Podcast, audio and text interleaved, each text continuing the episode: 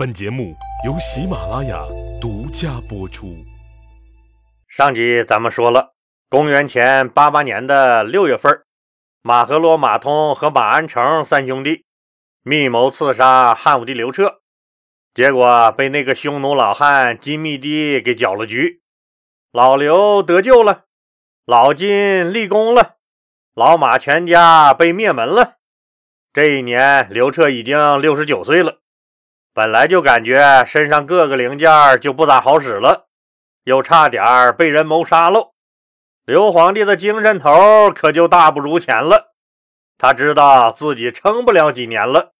他仿佛已经听到了阎罗小鬼黑白无常催他上路的叫喊声，所以他明白，现在最紧要的就是未来的接班人问题。那还有谁有资格当太子呢？咱们来看一看。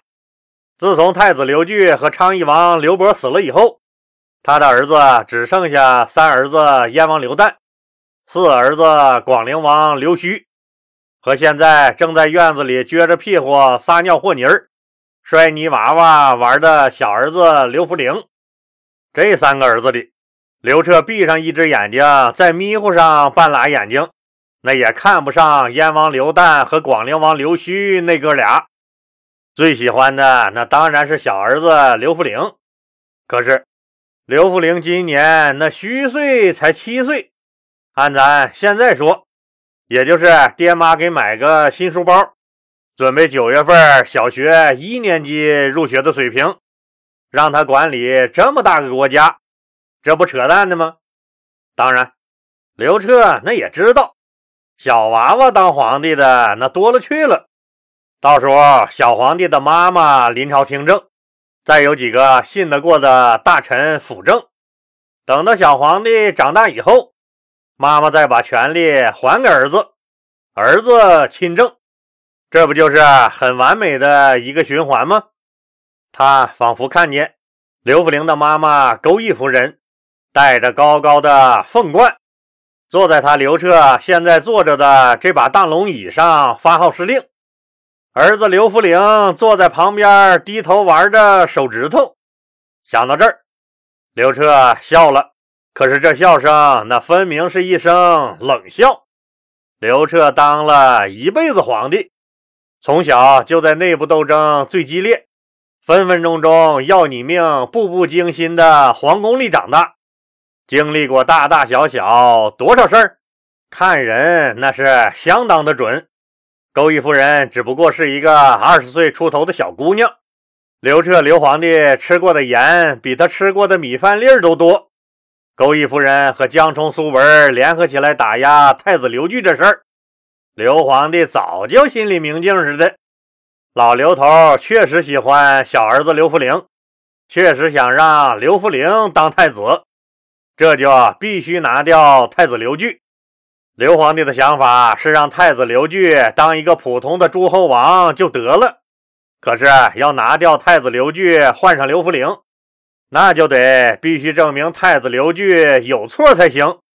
所以，为了实现这个目的，刘彻就刻意利用钩弋夫人和江聪、苏文他们来打压太子刘据集团的势力。可谁能想到，钩弋夫人和江聪、苏文团伙太狠了。居然玩的那么过火，把太子刘据直接就给玩急眼了，开始造起反来，弄得刘彻那也是骑虎难下了。最后，老婆、儿子、闺女、孙子居然全在这次事件中死了，刘彻心里确实很不是滋味。钩弋夫人这小娘们儿那可是太狠了，一旦儿子刘弗陵当了皇帝，钩弋夫人临朝听政。那到时候儿子刘福陵成年以后，钩弋夫人那会不会把政权还给儿子？刘彻一个马上七十岁的老人，精神头那明显不足，一会儿就感觉乏了，坐着坐着就忽忽悠悠打了个盹儿，居然睡着了，还做了个梦。刘彻刘皇帝梦见自己的儿子刘福陵穿的破破烂烂。满脸惊恐的在大街上跑，后面好像有人举着刀在追他。刘皇帝又梦见高高的皇帝宝座上坐着一个孩子，这孩子他可是从来没见过。这是谁家的孩子当了皇帝呢？不应该是我儿刘福陵坐在我的那个宝座上吗？那这个孩子又是谁呢？刘皇帝又梦见他的那张大龙床上，一男一女正在玩着颠鸾倒凤、鱼水交欢的小游戏。女的她再熟悉不过，是自己最爱的钩弋夫人。那个年轻英俊、孔武有力的男人，他可是从来没见过。就听钩弋夫人对那个男人说。咱们的儿子当了皇帝了，你高兴不高兴？高兴不高兴？这句话显然刺激了那个男人，他也不答话，只是低头哼哧哼哧，一味的使着蛮力，看着男人那猛冲猛撞的劲头，听着钩弋夫人那压抑不住哼哼唧唧、夸张的娇喘声，老刘头大怒，一着急醒了。原来是自己打了个盹儿，做了个梦。老刘头擦了擦嘴角的哈喇子，哑然失笑。大白天的，自己这是做了个啥梦？居然梦到自己老婆和别人生的孩子抢了自己儿子的皇帝宝座，他们还要杀了自己的儿子刘福陵。刘彻刘皇帝定了定神儿，走出屋外。他看到了满院子的鲜花开得正艳，是啊，自己已经老了，没几年活头了。可钩弋夫人正像是这娇艳欲滴的美丽花朵。钩弋夫人现在这年龄，正是女人最好的年纪，也是最有魅力的时候。自己死后，她是肯定会找男人的，为自己守节。鬼才相信！那谁会摘走这朵最美丽的鲜花呢？他们会不会除掉我儿刘福陵，而用他们的儿子代替呢？如果那样的话，大汉江山就从此不会再姓刘了。就算钩弋夫人这娘们儿本本分分，不和别的男人胡搞，但当年吕雉的教训还小吗？权力是个魔鬼呀！权力呀！汉惠帝刘盈当皇帝时已经十六七岁了，可是被权力魔鬼附身的吕雉，把他儿子十六七岁的刘盈那照样拿捏的死死的。汉朝权力的魔棒自然就落到了吕雉手里。大汉朝的天下那次就差点改姓了吕。当年。刘盈这个十六七岁的高中生都被吕雉玩的团团转，何况自己连小学还没上的儿子刘福陵呢？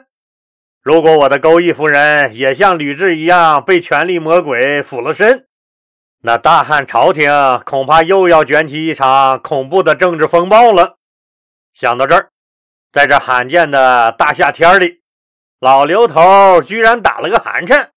心里拔凉拔凉的，看样我儿刘福陵想当皇帝，我大汉朝想得清平天下，就必须防患于未然，必须除掉钩弋夫人这个隐形地雷。想到这儿，刘皇帝伸手摘下了他面前最娇艳的那朵花，用手狠狠地把它碾碎了。几天以后，刘皇帝让画师画了一幅画。画了一幅什么画呢？画的是周公背上背着周成王接受诸侯朝见的情景。那画的这幅周公背着周成王接受诸侯朝见的画，说的是个什么意思呢？刘皇帝画这幅画，那干啥呢？挂自己家客厅吗？当然不是。这幅画说的是这么一件事儿。画里面的周公就是周文王姬昌的第四个儿子姬旦，可不是咱韭菜炒鸡蛋的那个鸡蛋啊，人家姓姬名旦，因为他的封地在周这个地方，所以他也叫周公旦。他是西周时期杰出的政治家、军事家、思想家、教育家，被尊为元圣和儒学的奠基人，是孔老夫子一生最敬重的古代圣贤之一。那时候，西周的统治者是这个周公的哥哥周武王姬发。周公曾两次辅佐哥哥周武王东伐商纣王，并制作礼乐，是西周的开国元勋。周武王姬发得了重病以后，就要把王位传给他这个弟弟周公。可是周公坚决不当这个国王，没办法，周武王姬发临终的时候。只能宣布，由自己只有十几岁的儿子姬宋继位，让弟弟周公辅佐姬宋。当时周朝是天下的共主，也就是说，全天下都是他们家的，底下的诸侯也是他们家封的。所以按照礼数，天下的诸侯都要定期来拜会国王。可周成王姬宋只是个十几岁的孩子。正是上蹿下跳、狗也嫌的年龄，反正是不可能老老实实、安安静静、好好待一会儿。那时候，周朝分封了大大小小七十一个诸侯国，接见各地诸侯王的仪式，那是很庄重、很繁杂，也是很严肃的。每次仪式时间也非常长。你想，周成王姬宋这么个小屁孩哪能稳稳当当、老老实实的在龙椅上一坐几个时辰？底下正举行仪式呢。抬头一看，妈呀，人呢？小屁孩早就不知道跑哪玩去了。抓回来，摁到龙椅上坐下。仪式继续进行。当仪式进行到高潮，各地的诸侯王准备向周成王磕头朝拜的时候，拜个鬼呀！那个小屁孩又已经不在座位上了，又不知道跑哪玩去了，这很不严肃，也整得诸侯王们挺尴尬。对着空椅子，那拜还是不拜，磕头还是不磕头，也让周朝失了身份，失了威仪。周公觉得这样不行，为了显示大周朝的国威，周公就开始每天背着小国王姬送上朝。接受诸侯王和大臣们的朝见，叔叔周公背着他，小国王姬宋就老实多了，也显得严肃多了。其实就是不敢瞎嘚瑟了，怕挨揍。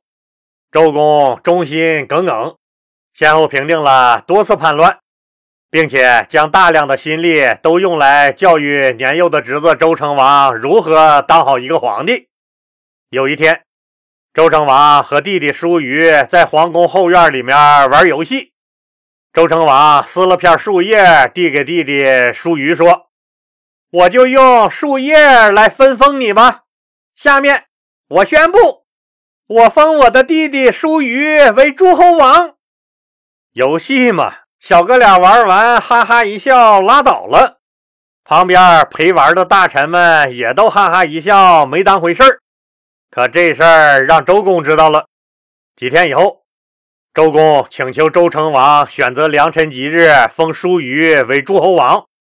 周成王姬宋笑着说：“我是跟他开玩笑呢。”周公却神色庄重地说：“天子是不能随便开玩笑的。天子说出去的话，史官要记录他，乐工要歌颂他。”大臣们要传扬他，天子的话必须要一言九鼎。经过教育，周成王姬宋认识到这是一个很严肃的事儿，于是就举行了仪式，把唐那个地方封给了弟弟叔虞，叔虞就成了唐国的国君。这就是中国历史上著名的简同封地的故事。这次玩笑式的分封对后世影响巨大，从而有了后来强大的晋国。叔虞也因此成为了晋国立国创业的始祖和三晋文化的创始人，这意义就大了吧？周公摄政七年，忠心辅佐侄子姬宋，把西周治理的井井有条，国泰民安。等到姬宋长大成人。足够稳重了以后，周公主动把一个蒸蒸日上的国家政权放心的交给了侄子姬宋。姬宋也被叔叔周公培养成了一代明君，为以后周朝八百年的统治奠定了坚实的基础。汉武帝刘彻让人画了这幅画，那是为了挂在自己办公室或自己家客厅欣赏的吗？当然不是，他要把这幅画送给一个人，这个人就是跟了他几十年，作风严谨，办事踏实。从来没出过一点差错的霍光，霍光前面老李介绍过啊，是霍去病同父异母的兄弟，这人特别守规矩，是刘皇帝最信任的两个人之一。刘皇帝还信任谁？亲密第一呀！老李前面说过了，实际上这辈子刘皇帝最信任的就是他俩了。您想？霍光接到这幅画，那啥感觉？百感交集。这托孤的意思就很明显了。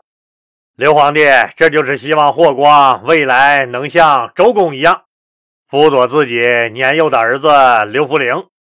时间到了七月份，汉朝发生了一场大地震，弄得房倒屋塌，老百姓流离失所，整得刘皇帝的心情很是不好。这一天，钩弋夫人和刘皇帝在他那张大龙床上又玩开了那千古不变的两个人的床上小游戏。钩弋夫人下定了决心，今天一定要让老刘头确认他的儿子刘福陵当太子这事儿。所以今天他妩媚至极，对老刘头是极尽诱惑，逗得老爷子心里直痒痒。可是岁数太大了，好不容易把枪提起来上了阵，但简单来了几下标准动作就不行了。老刘头脑海里出现了他梦中那个虎虎生风、打桩的男人，他长叹一声：“哎，年轻真好啊！”就在老刘头暗自伤感的时候。他听到了钩弋夫人小心翼翼地问他太子的事儿。刘皇帝这次很大度，他十分明确地告诉这个小女人：“你的儿子会成为太子，将来更会成为皇帝。”钩弋夫人立马兴奋了，满脸的幸福，眼睛里更是柔情似水。老刘头抚摸着钩弋夫人起起伏伏、洁白无瑕的身子，突然好像是自言自语似的说了一句：“真白呀！我死以后，不知道是谁有抚摸了。”钩弋夫人听了这话，大惊，她真不明白老刘头为什么要说这话，她赶紧跪下拼命磕头。刘彻没有再说话。穿上衣服走了一会儿的功夫，宫里来人宣读了刘皇帝的诏书，赐钩弋夫人死。就这样，在儿子刘弗陵跌跌撞撞，终于要冲上权力顶峰的时候，他美丽的妈妈钩弋夫人就像绚丽的流星一般，在浩瀚的星空中划下了一道美丽的弧线。最后消失在了远处的黑暗中。钩弋夫人以她的血肉之躯，为儿子刘弗陵铺平了通往皇帝宝座的最后那节红地毯。好了，今天就说到这儿吧，谢谢大家，兄弟姐妹们，如有需要，还是点击屏幕左下角的购物车，或者点击本节目简介中的蓝色字体。进入主播橱窗，购买灵芝黑咖啡和喜马拉雅为您精挑细选的其他超级好货。对了，老李希望听友朋友们每次听节目时能随手给节目点个赞。可能您是在走路或者跑步的时候听，不方便进入喜马拉雅收听界面去点赞。现在喜马拉雅改进了界面。您在锁屏状态就能点赞，就是锁屏状态下的那个红心或者大拇指标志，万望兄弟姐妹们随手给点一下，这个就表示您喜欢老李的节目。喜马拉雅现在在统计这个喜欢的数据和评论数，您记得随手点一下那个红心或大拇指哦。老李也邀请听友朋友在节目下方评论区积极对节目内容进行评论，有任何意见或者建议的话，都可以提出来，老李会亲自一一解答，也会把您的建议或意见尽最大努力落实。非常感谢您的支持。